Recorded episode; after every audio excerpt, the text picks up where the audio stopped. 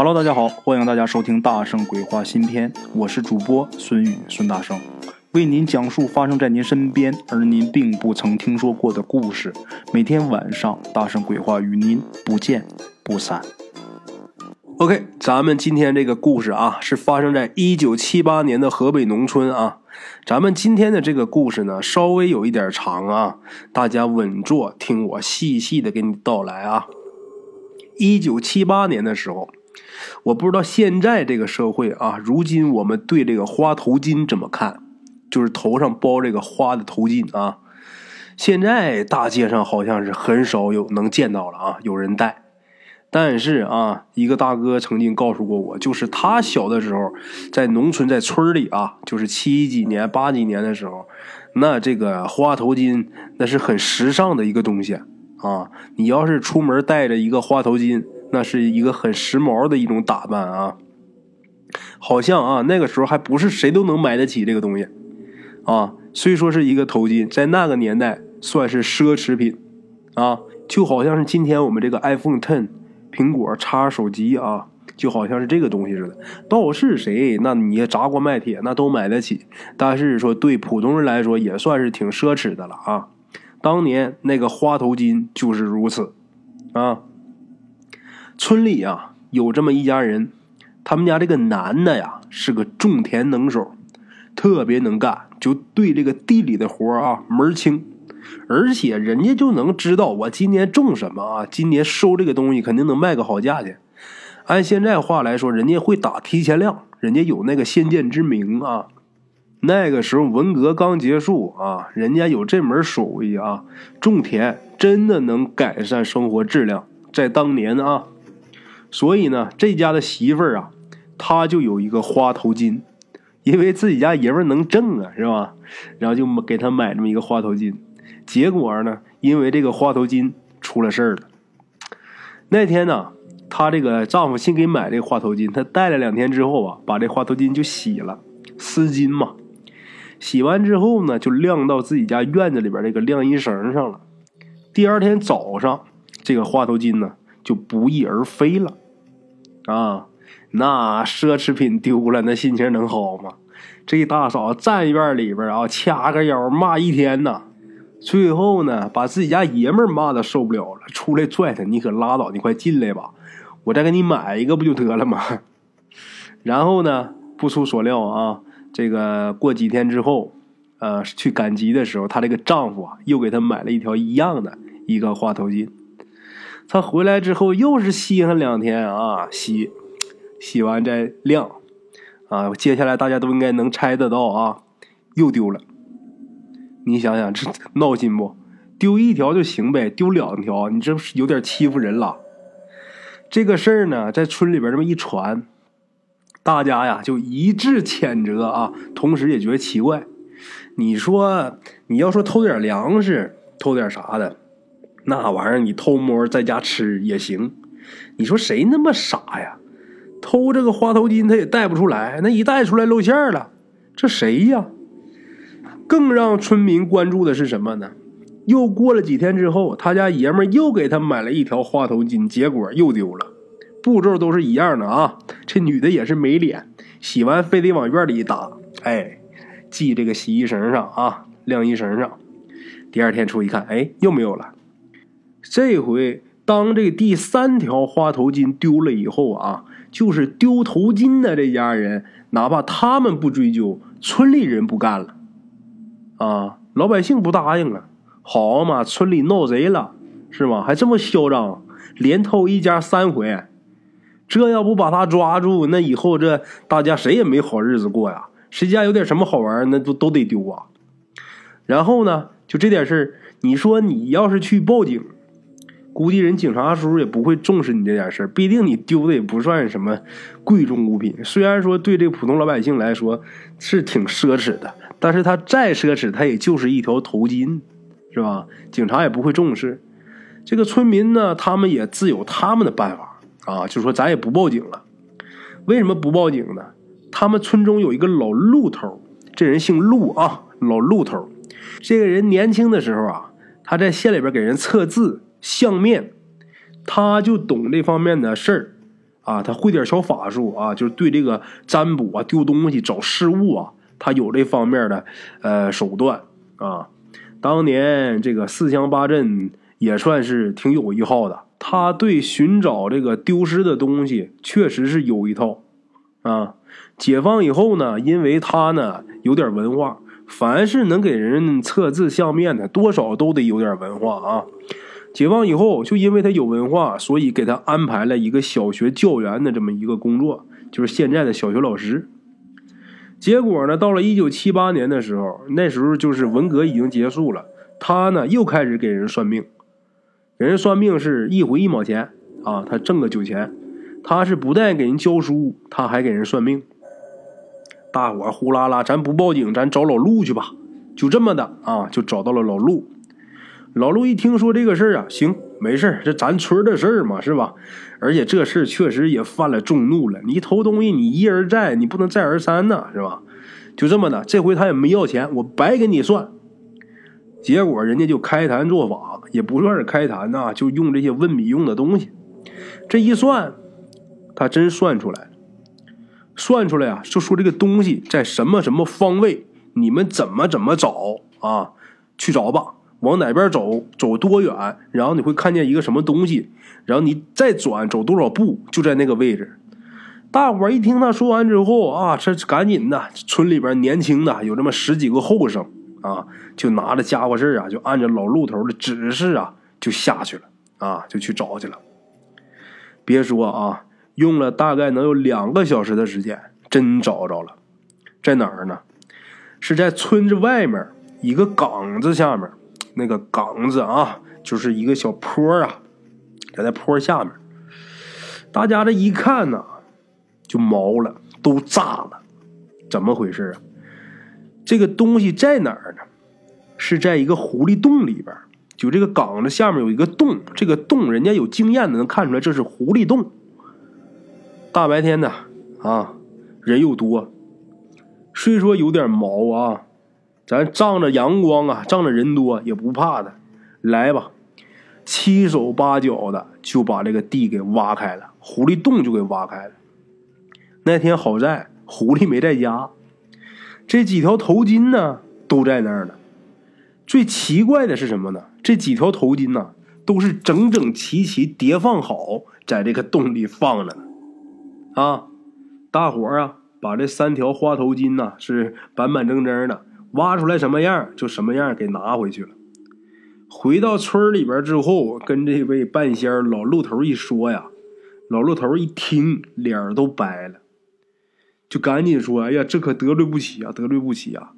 这是要成仙了，咱得罪不起呀。”就在老陆头说完这句话，当天的晚上，他们村头啊就传来这狐狸的叫声。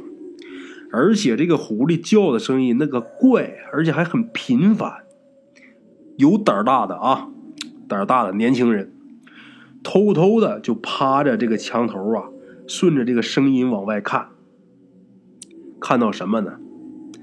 一只大狐狸啊，这狐狸能有多大？站起来啊，能有一成年人那么高，就至少得有一米七到一米八左右。而且这个狐狸啊，它不是在地上趴着。他是站起来走，他就学着人走啊，那一步一步的走的，跟人一样一样的。而且呢，他还东张西望的，好像是在寻找什么东西啊。这一下啊，这个村民第二天把他看到这情况跟大伙一说，好家伙，那还了得，是吗？这是要成精了，我的天哪！那要是说不管他，那不得大祸临头啊，咱们村赶紧去找村长吧。结果到村长那儿，把这事儿一说，小偷就是狐狸，而且呢，这个狐狸很嚣张啊，偷了东西他还敢回来找来，简直是拿村长不当干部。旁边呢，就有人给村长架拢事儿啊，村长，你这太不把你放在眼里了，是不是？这明目张胆来偷东西，然后我们给东西抢回来，他又明目张胆来找，这也太不拿你当回事了。为什么要说不拿村长当回事呢？村长他是拿主意的人呐，对吧？就是所谓，这就是他跟狐狸之间的一个一场战争了。就是他针对我们村，但是我们村谁是主心骨？你是主心骨，那他就是针对你。这村长一听完之后，自己也挺尴尬啊，挺泄气的。你别看他是村长兼这个村委会主任啊，是个万灵之长啊，他上来就否定了。否定什么呢？当时就有人给提供方案，就说咱们来一个空中打击。怎么个空中打击？倒不是说拿飞机炸的狐狸啊，是有一个村民说自己家亲戚呢有一个玩鹰的，咱把鹰接来对付狐狸。这村长就直接给否了，不行不行不行。虽说他是在村外住着，那也算是我们的好朋友、好邻居了吧？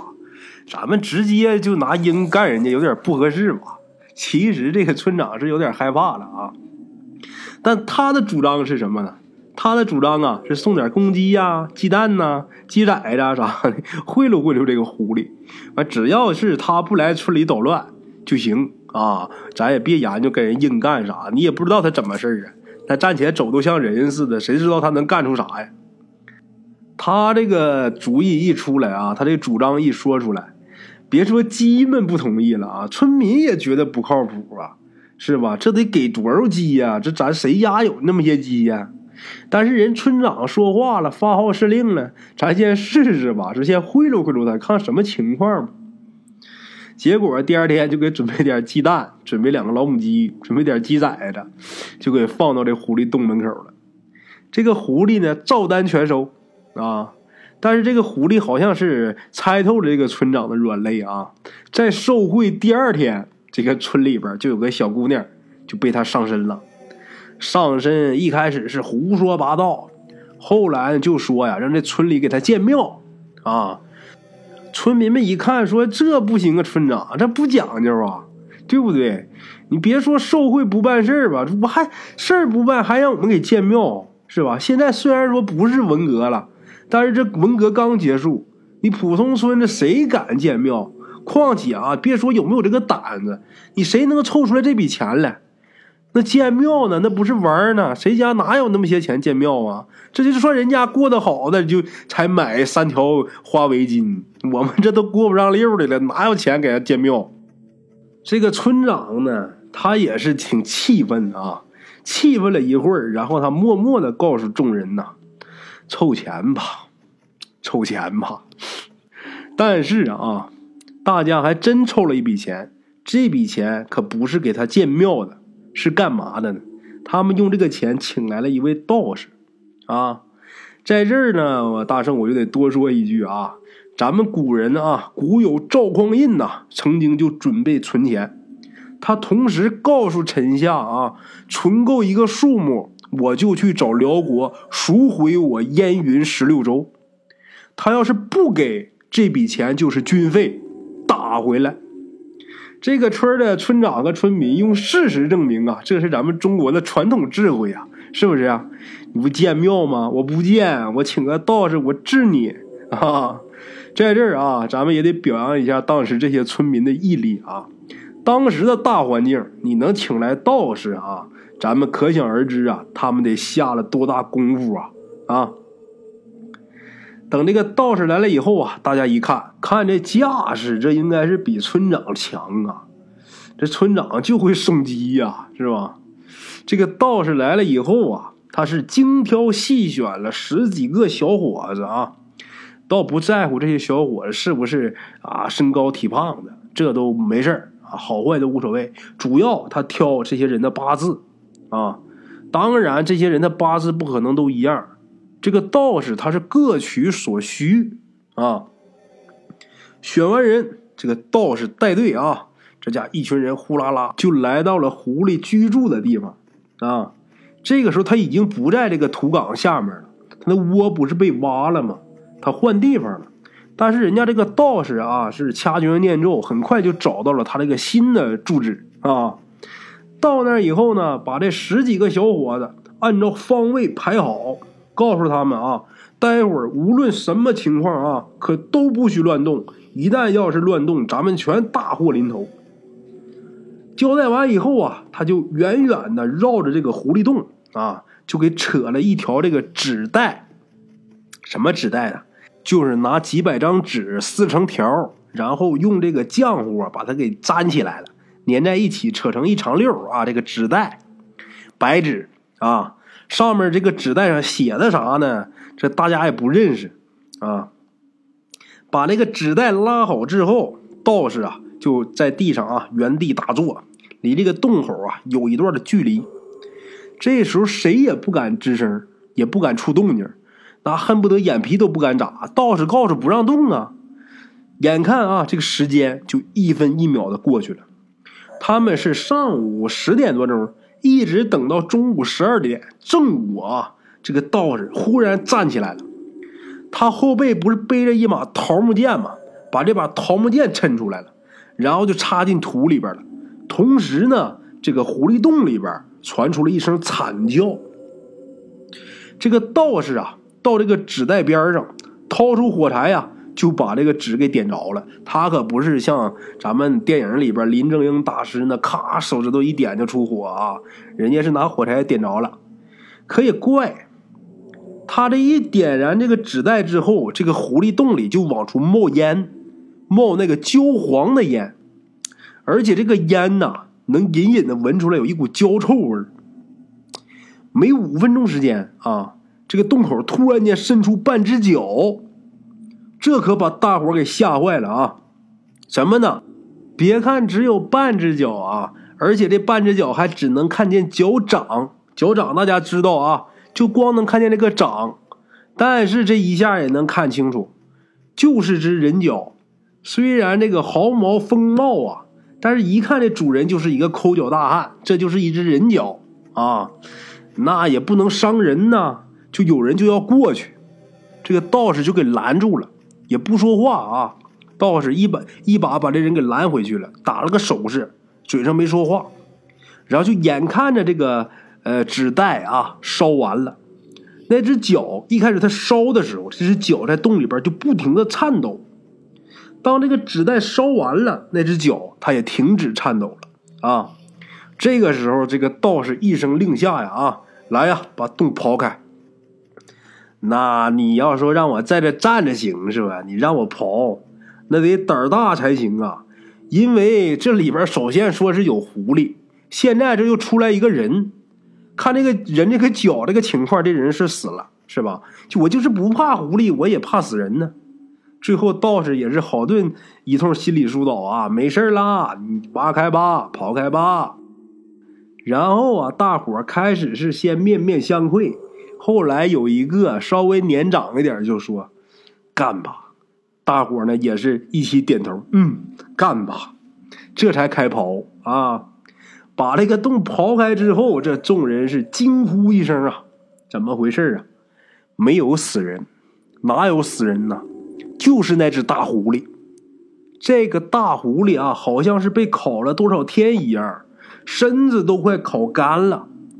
那只脚就是长在他身上的，只有前半只是人脚。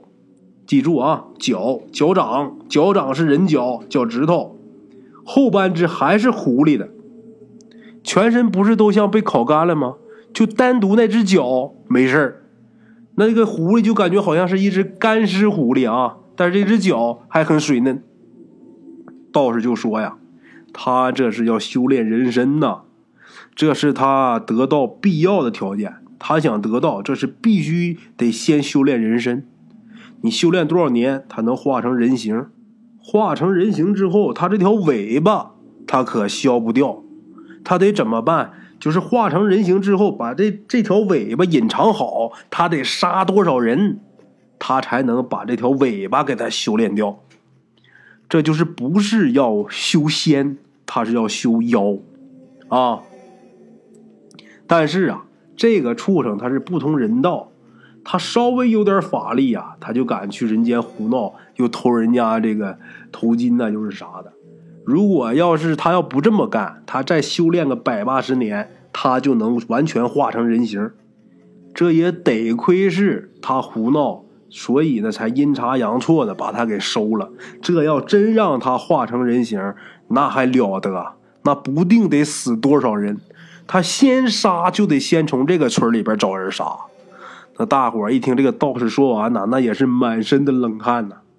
最后走的时候呢，拿这笔钱啊，他们事先准备好这笔钱，给人家道士谢人家呗。道士呢，只留了一点成本钱。用他的话来说，他能除了此妖，也是在他修行路上啊自己的一大功德啊。OK，咱们今天的故事就先到这儿啊。今天呢，我也是带病录的这期节目。如果各位觉得今天节目还可以的话，那就麻烦您动动手指给我点个赞。如果要是方便的话，尽量能给我评论就给我评论一条两条的啊，在这儿啊无尽感激呀，抱拳了啊，各位老铁。OK，各位老铁们啊，咱们今天的故事呢，先到这里。感谢各位好朋友的收听啊！我的投稿微信是幺八七九四四四二零一五，欢迎各位好朋友加我的微信，点赞、转发、评论。今天呢，故事先到这儿，咱们明天同一时间不见不散。